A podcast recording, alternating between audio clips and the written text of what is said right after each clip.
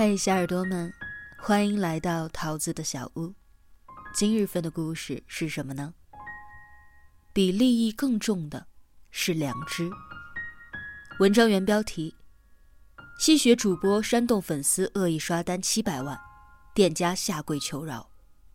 比利益更重的是良知。作者：桌子先生，兼职男模，前南方航空公司职员，三观比五官更正，思想比套路更深。公众号：桌子的生活观。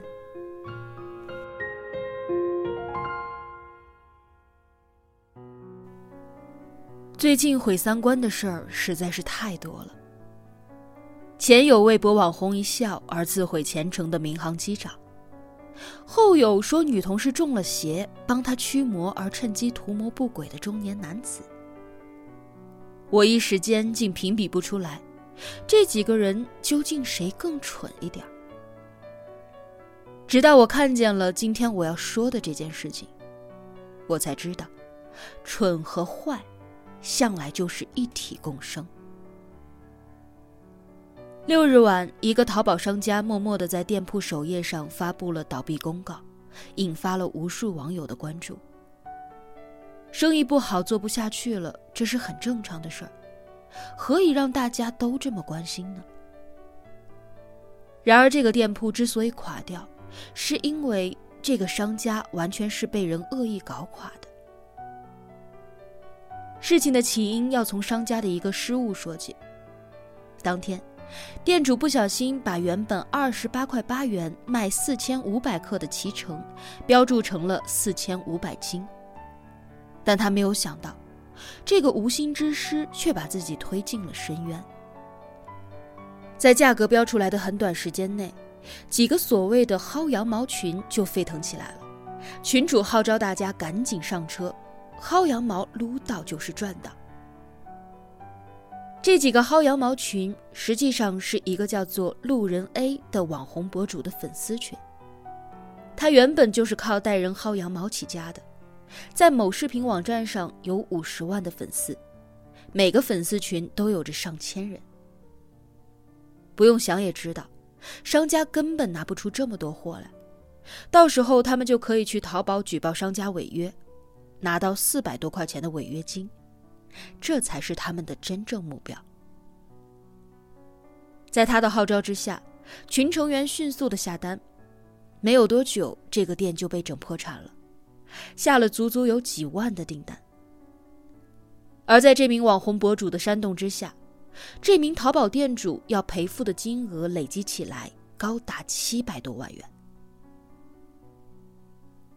薅羊毛的时候，他们是怎么说的呢？没什么好说的，各凭本事，先到先得。保证金太少了，都没肉吃了。有人劝他们收手，他们却说拍了好几吨了，无法收手。这家店的店主是一个普普通通的农民，除了种地一无所长。他们借钱把十万的保证金交上。在侄子的帮助下，一起开了这一家淘宝店，全家人都指着这个吃饭。几年来，他们勤勤恳恳、兢兢业业，好不容易把店做的有一点起色，没有想到竟出了这样的事儿。店主直接崩溃了，他苦苦的哀求每一个买家能够退款，给您跪下了，这是我们的命根子，求求您放我们一条生路吧。可是，哪怕是这样的苦口婆心，退款的也不过寥寥数人。无奈之下，店主赔光了十万元的保证金之后，直接宣布倒闭。明知道对方是一个农民，明知道对方会破产，却还使劲的恶意刷单，不肯退款。这是在薅羊毛吗？这根本就是在要人命啊！事情产生争议之后，路人 A 曾经在评论区回了这样的一段话，我给大家翻译一下吧。这本来就是普遍的现象，其他人也做了，只不过我倒霉，你们都来找我。而他一开始号召粉丝下单的时候，又是这样说的：“说不管商家怎么样装可怜，要求退款，你们都不要理。”也就是说，他早就预料到了自己的行为会带来什么样的后果，他也知道这样足够毁掉一个家庭的经济来源，但是他根本不在意。薅羊毛有错吗？按照其本来的意义说是没有错的。什么是薅羊毛呢？一开始是指店家放出优惠让大家省钱的行为。谁不想占便宜呢？但是如果你知道有一个人，有一个家庭，会因为自己薅了他的羊毛而失去了生活的希望，那么，你还会去占这个便宜吗？我想大部分人都不会吧，因为这其实就是在作恶。十万块钱，你永远想象不到，对一个农民来说，这要赚多长时间。你也想象不到，全家老小都靠着这个店生存，而这个店倒下了，对他们来说意味着什么？我只想问路人 A 和他的粉丝们：把一个农民逼到破产倒闭，你们真的就那么有成就感吗？难道你们的良心就真的不会痛吗？其实薅羊毛把羊薅死。这已经不是第一起了。翻翻路人 A 的光荣簿，你会发现他早已经是战功赫赫。之前有一家叫做易大湖的鞋店就曾经惨遭毒手，由于系统的 bug，下单六双鞋都只要一百多块钱。看到这个漏洞的路人 A 迅速反应，不出意外，他的粉丝们又把这家店洗劫一空。店主没有办法。同样宣布了倒闭。易大湖这家店是一对兄妹为了给母亲治病开的，他们的母亲瘫痪在床，可以说这家店就是他们的全部家当。出事之后，店主直接被气得住院。但比这更艰难的，是母亲此后的医药费又没了着落。小店被盯上。大店也逃不过。有一家美特斯邦威的分销店，曾经把几百块钱的羽绒服标价成了六十九元，几分钟内下单四千九百件，店主挨个找买家协商退款，最后却寥寥无几。拼命抓到别人的漏洞，然后群起而上，让自己的利益最大化，把别人逼到家破人亡。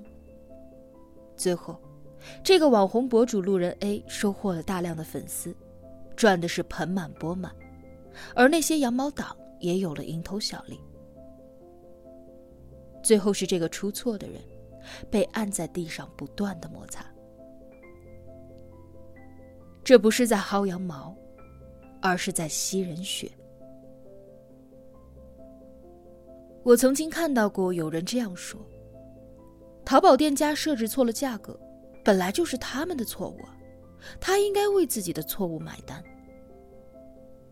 逻辑看起来是没有错的，但是桌子想说的是，难道你以后都不会犯错的吗？看到别人犯错，就要把对方往死里逼，难道这就是我们所受过的教育吗？圣经里讲过这样的一个故事。一个行为不端的女人被村民带到了耶稣的面前，大家纷纷请求耶稣处死她。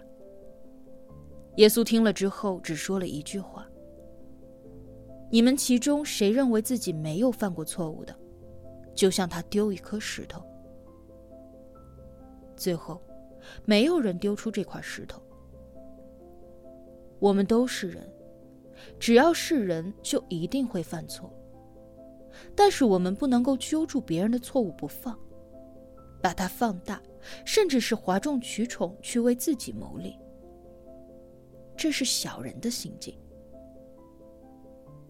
别人犯错的时候，我们不去推上一把，这其实也是在保证我们自己。当我们犯错的时候，才能被温柔以待。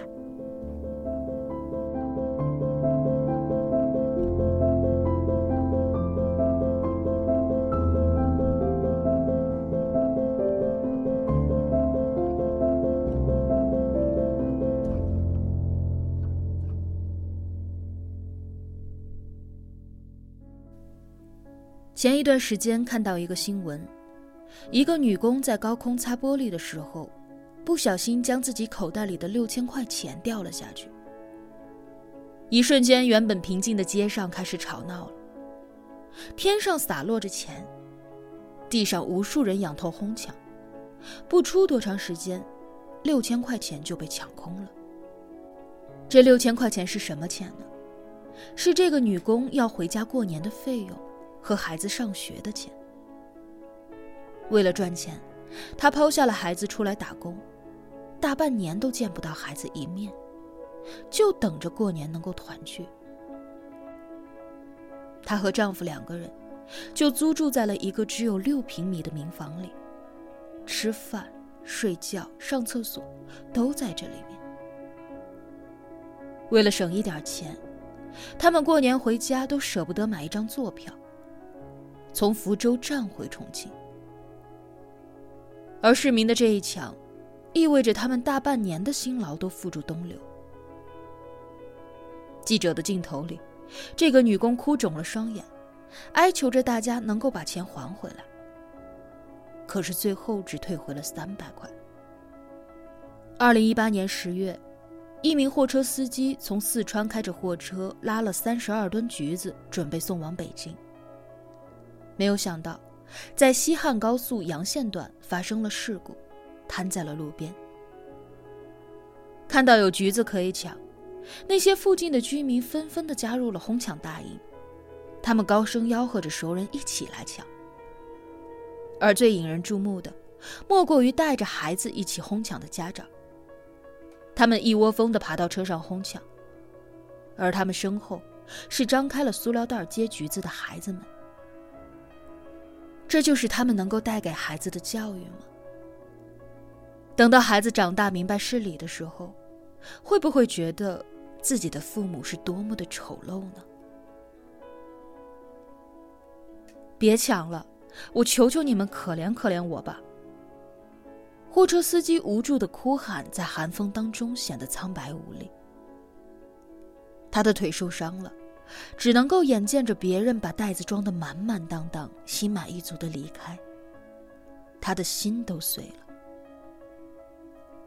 这场哄抢持续了将近一个小时。直到警察来到现场，那些人才一哄而散。而在一旁哀求了一个小时的货车司机，声音已经嘶哑了。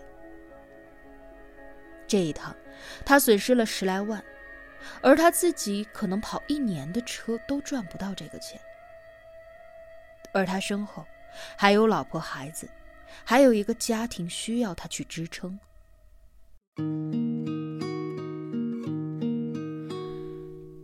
翻开过往的案例，这样的事情根本不只是一次。苹果被哄抢，瞎子被哄抢，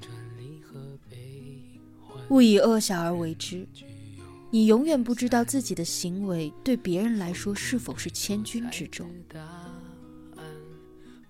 曾经桌子也捡过别人掉下来的钱包，也想过要把这个钱据为己有。但是我过不了自己的良心那一关，因为我不知道这个钱对别人来说意味着什么。因为我自己也曾经掉过钱包，知道那种痛苦。与恶龙缠斗过久，自身亦成为恶龙。凝视深渊过久，深渊将回忆凝视。人性就是一张由利益结成的网，但是我们不能总是唯利是图。当你谋取自身利益的时候，请先想一想，是否会有人因为你的选择而走上绝路？是否会有家庭因为你的贪心而承受着血与泪？我们可以走偏，可以迷茫，但是做人的基本道德绝对不能丢。一个人要是病了，不可怕，因为总有治的方法。可怕的是他的心病了，被利益蒙蔽住了。不要忘了，在获得利益之前，在我们的面前还有一道良知的底线。